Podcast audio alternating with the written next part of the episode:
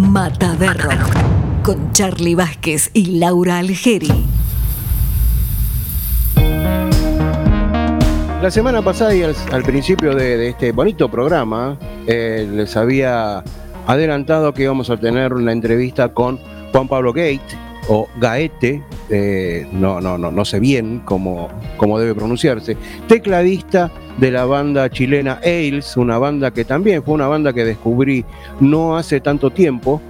Eh, nos pusimos en contacto, nos pusimos en contacto con Presagio, eh, la, discográfica, nos pusimos en contacto con María de los Ángeles, que nos atendió, la verdad, una maravilla, que maneja la parte de prensa de la banda. Eh, y realizamos, hicimos una entrevista, como al principio del programa les contaba, esta forma particular de hacer en este caso la entrevista. Así que bueno, ahí vamos a escuchar eh, las cosas que estuvimos preguntándole a Juan, a Juan Pablo Gaete o Juan Pablo Gate, tecladista de Ailes.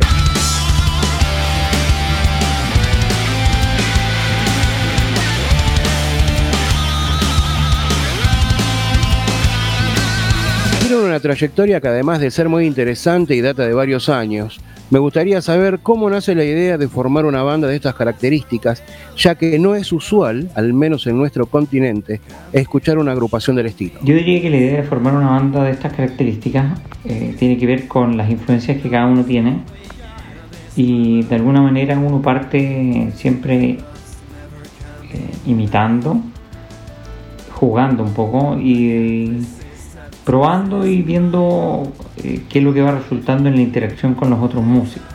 A pesar de que yo no soy un miembro fundador de la banda, eh, comparto los gustos musicales con mis compañeros y por lo tanto resulta fácil empezar a probar ideas y recibir de parte de los compañeros respuestas o una interacción que se asemeja estéticamente a lo que uno anda buscando.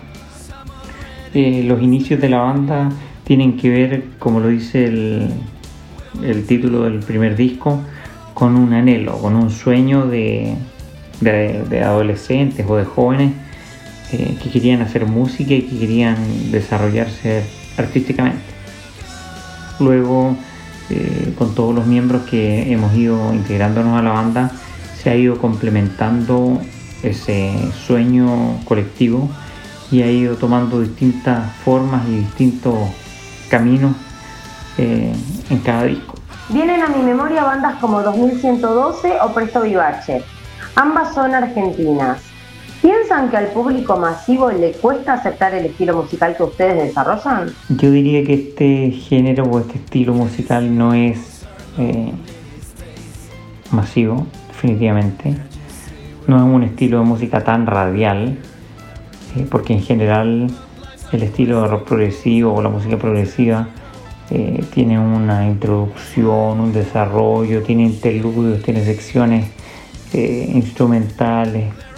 En general como que se trata de contar, una historia y, abundar en detalles de repente. Entonces requiere un poco de, de tiempo y requiere disposición, cosa que los formatos actuales que son tan eh, inmediatos y tan breves no lo permiten. O sea, es difícil encontrar algo progresivo en, en TikTok o en, o en otros formatos que son así tan breves. ¿A ustedes en particular les llevó trabajo ser aceptados o fueron incorporados inmediatamente por el público? Desde el primer disco han habido muy buenas críticas a nivel internacional, pero en el mercado local ha sido más complejo.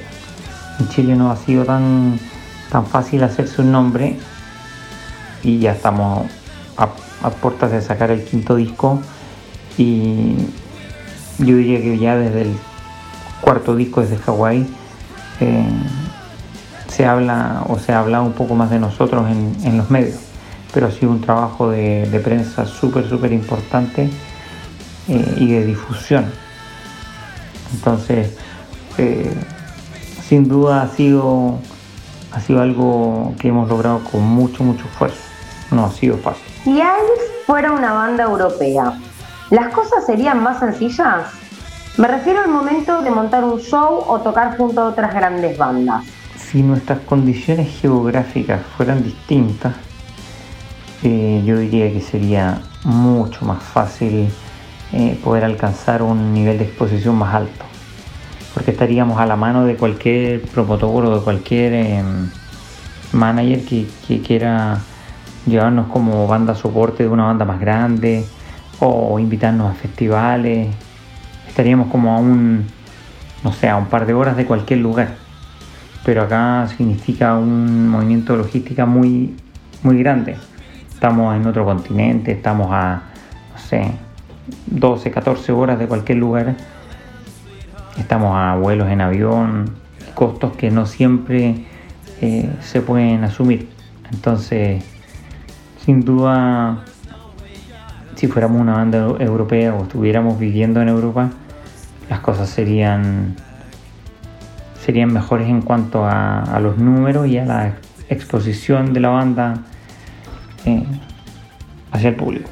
¿Se consideran una banda de culto? Yo diría que no somos una banda de culto y por el contrario en este, en este último tiempo hemos estado tratando de expandirnos y ampliar nuestras redes y nuestro, nuestro grupo de seguidores para poder llegar justamente a mucha más gente.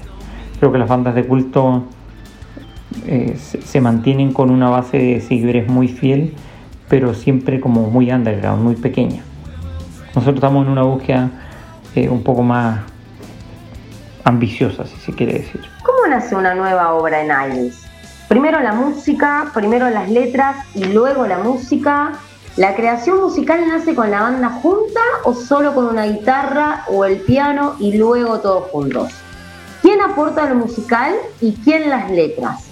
¿Es un trabajo conjunto? La verdad es que para el tema de composición o de nueva música eh, tenemos varias fórmulas porque eh, funciona que de repente un guitarrista eh, aporta una idea y la tiene prácticamente desarrollada con, no sé, con melodía vocal y con armonía en guitarra, por ejemplo.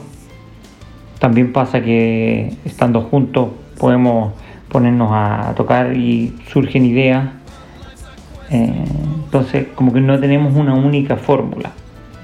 Ahora, en este momento preciso, estamos en un proceso de reestructuración de la banda, por lo tanto, eh, no estamos teniendo eh, la instancia de ensayos de banda.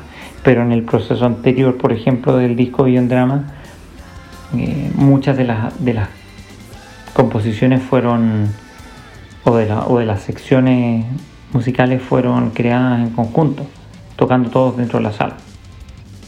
Ahora, con respecto a la letra, en general diría yo que la música viene primero. Después es Germán usualmente el que se encarga de hacer el trabajo de, escribir la letra en base a los conceptos que podamos eh, aportar o definir todos en conjunto. Ahora, en estos últimos tres o cuatro meses hemos estado trabajando en canciones y también hemos podido ir eh, escribiendo letras en conjunto, él y yo, por ejemplo. Entonces, yo diría que no tenemos una única fórmula, eh, porque hemos visto en la práctica que muchas fórmulas no resultan. Hemos llegado a buen resultado de forma colectiva y también hemos llegado a buen resultado de forma eh, como individual. Todos en la banda tienen gustos e influencias similares. ¿Qué otra música escuchan y que no tenga nada que ver con el estilo de la banda? Otra música que no tenga nada que ver con el estilo de la banda puede ser eh, la música clásica. Eh, a mí me gusta mucho escuchar las sinfonías de Mahler, eh, Beethoven, de Brahms, los conciertos de piano. en general la música clásica. Eh, también me gusta mucho la música electrónica eh, o las bandas sonoras de películas, Evangelis, Hans Zimmer, eh, o la música, por ejemplo, de Deep Forest, que es música como world music. Yo diría que eso no tiene, no tiene mucha relación con lo que hacemos en ahí, pero de alguna manera es parte de, de un lenguaje musical que uno ha adquirido también.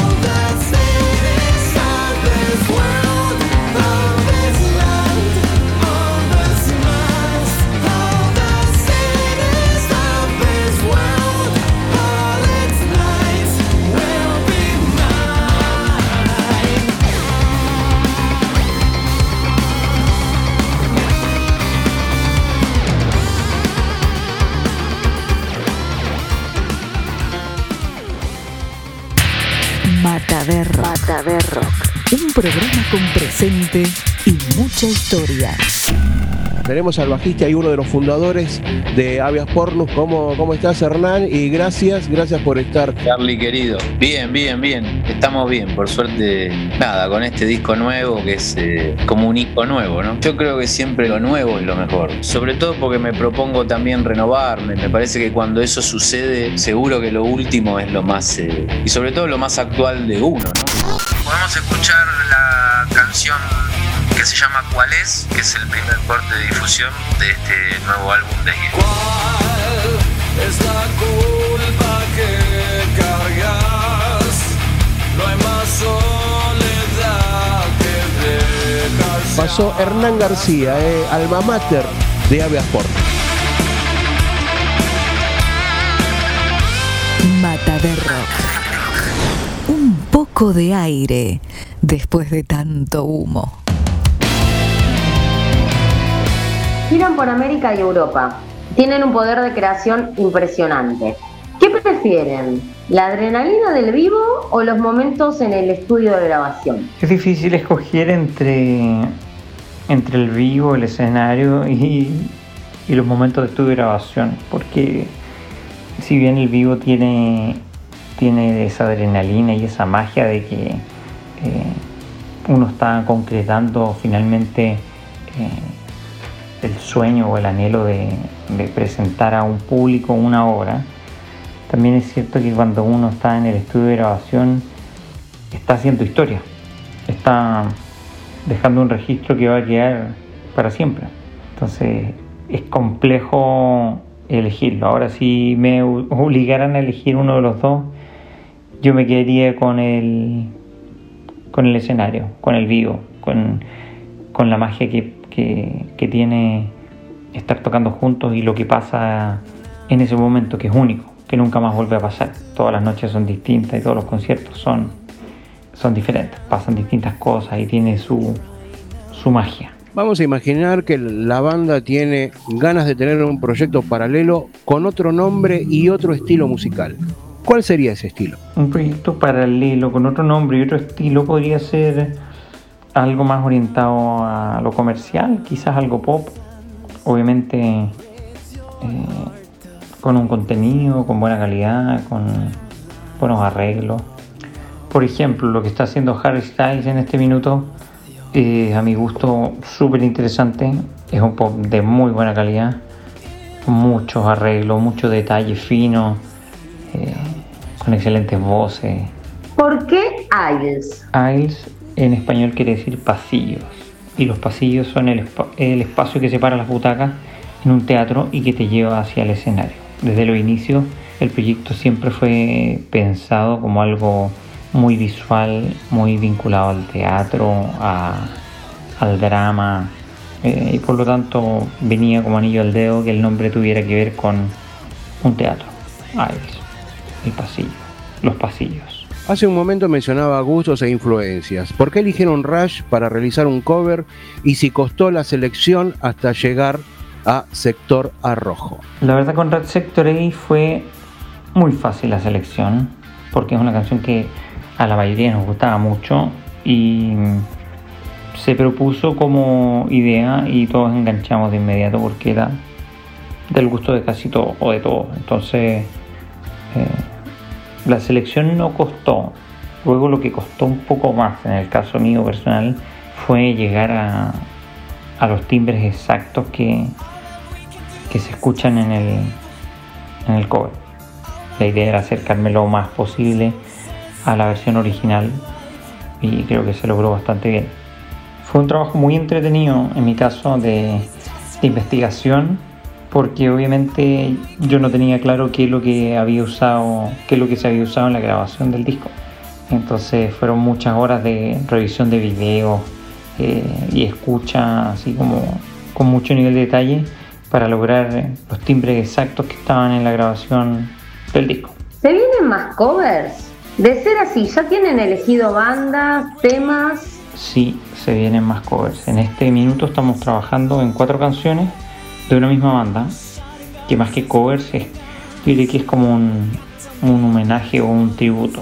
Las canciones van a salir este año, 2023, y por el minuto no podemos revelar ni el nombre de la banda ni qué canciones son.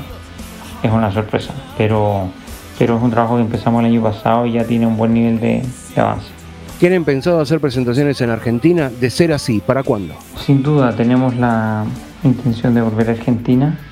Estuvimos allá el 2016 presentando 445M y desde entonces no hemos vuelto a tocar allá. Lo tenemos como un pendiente y esperamos que en, el- en la promoción de Beyond Drama podamos cruzar la cordillera de nuevo y estar allá con todos ustedes. El cierre de la entrevista te lo dejo a vos. Bueno, muchísimas gracias por la entrevista. Eh, los dejamos a todos cordialmente invitados a que puedan escuchar nuestro último single, Game Over, que marca un punto de inflexión en Ails como banda por la partida de, de tres miembros, el baterista Felipe Candia, Rodrigo Sepúlveda, el guitarrista, e Israel Gil, el vocalista. La banda continúa, de hecho ya estamos preparando material inédito que debiéramos lanzar también el 2023. Eh, además, eh, pronto viene un nuevo single de Beyond Drama y el disco sale a la venta el 5 de abril. Así que para que estén muy atentos, les mandamos un fuerte abrazo y esperamos estar con ustedes pronto por esos lados. Chao, que estén bien.